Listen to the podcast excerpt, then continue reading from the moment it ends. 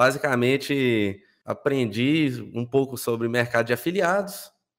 E aí, quando eu entrei nesse mundo de marketing digital, aí você começou a me perseguir com seus anúncios. E aí eu comecei a acompanhar. Na época, eu estava descobrindo sobre o digital, questão de afiliados. Acabei descobrindo o mercado de outros negócios também, como e-commerce e tudo mais. Só que não era aquilo que eu estava 100% satisfeito. Na verdade, meu sonho sempre foi trabalhar com música. Vira e mexe, eu, eu mesmo desacreditava, também algumas pessoas também desacreditavam, e eu fui tomando outros rumos. Na época, eu estava tava fazendo um outro treinamento, e aí eu falei, ah, vou seguir essa metodologia aqui durante um tempo. Mas depois eu vi que eu não ia alcançar aquilo que eu queria. Só que quando eu comecei a te acompanhar aí através dos anúncios, né, eu vi que era relacionado a marketing digital, não sabia direito o que, que era. Quando eu acompanhei, eu comecei a ver vários tipos de pessoas diferentes aí, é, gente fazendo seis em sete, até ensinando a cuidar de planta em casa. Falei, meu Deus, eu acho que é. Acho que eu descobri um negócio bom aqui. E aí eu falei, cara, vou tentar aí seguir na música dessa vez, de novo. E aí eu descobri, através dos seus conteúdos, que eu poderia sim trabalhar com música, coisa que eu tava adiando aí já há um bom tempo. Eu cheguei a assistir um, um, evento, mas eu nunca assisti completo. Na verdade, eu fui mais convencido mesmo foi pelos depoimentos. Foi no segundo, no segundo evento que eu vi seu, que aí eu fui cair para dentro.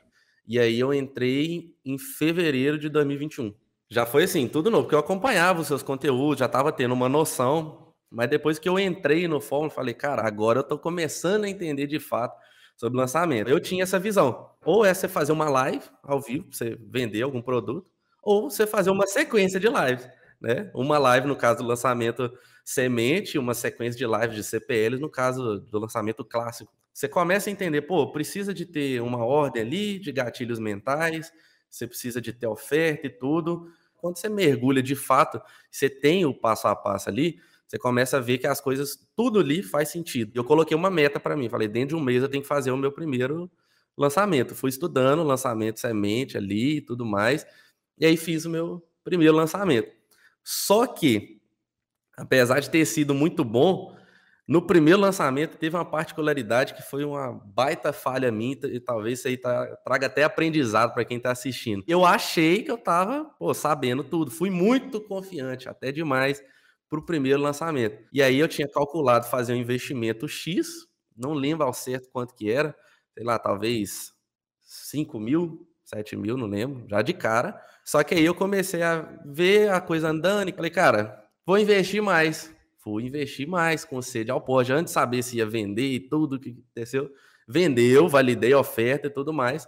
Só que pelo fato de eu ter ido com muita sede ao pote, o meu primeiro lançamento deu prejuízo. Deu prejuízo de uns dois mil reais, mais ou menos. Aí eu segurei no próximo lançamento, já fiz um investimento menor. Eu comecei a ver que não era só colocar grana de qualquer forma, tem toda a parte da estratégia ali, da, da oferta e tudo mais. E aí eu comecei a estudar mais a fundo, eu vi que tinha várias coisas para poder melhorar.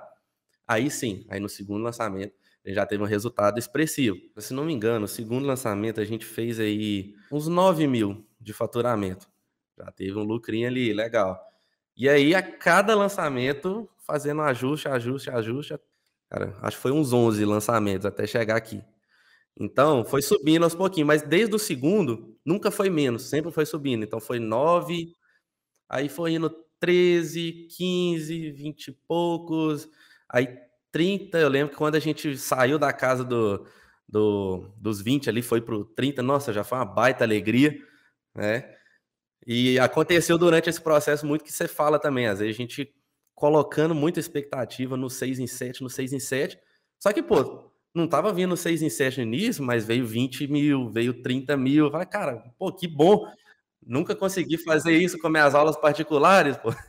e aí foi indo 30, aí depois dos 30 mil, a gente chegou a fazer, já, já deu um salto maior, foi 56 mil de faturamento, e aí ficou nessa beirada aí, 58, aí depois 59, por aí. Foi tanto lançamento que eu nem lembro todos exatamente.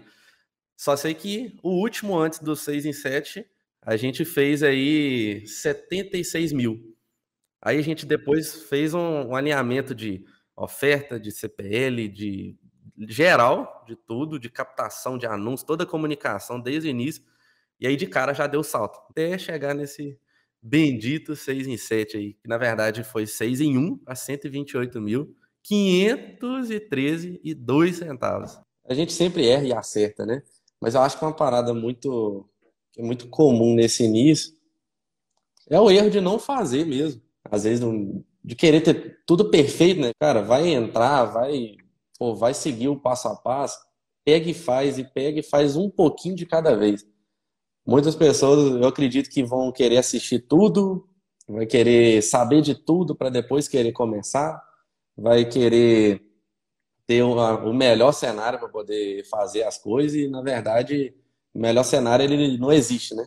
A gente vai construindo um cenário um pouco melhor à medida que a gente vai fazendo. Então, é, eu acho que se eu posso deixar algo assim que fez diferença para mim, que eu acredito que vai fazer diferença para essas pessoas, é aplicar o mais rápido possível.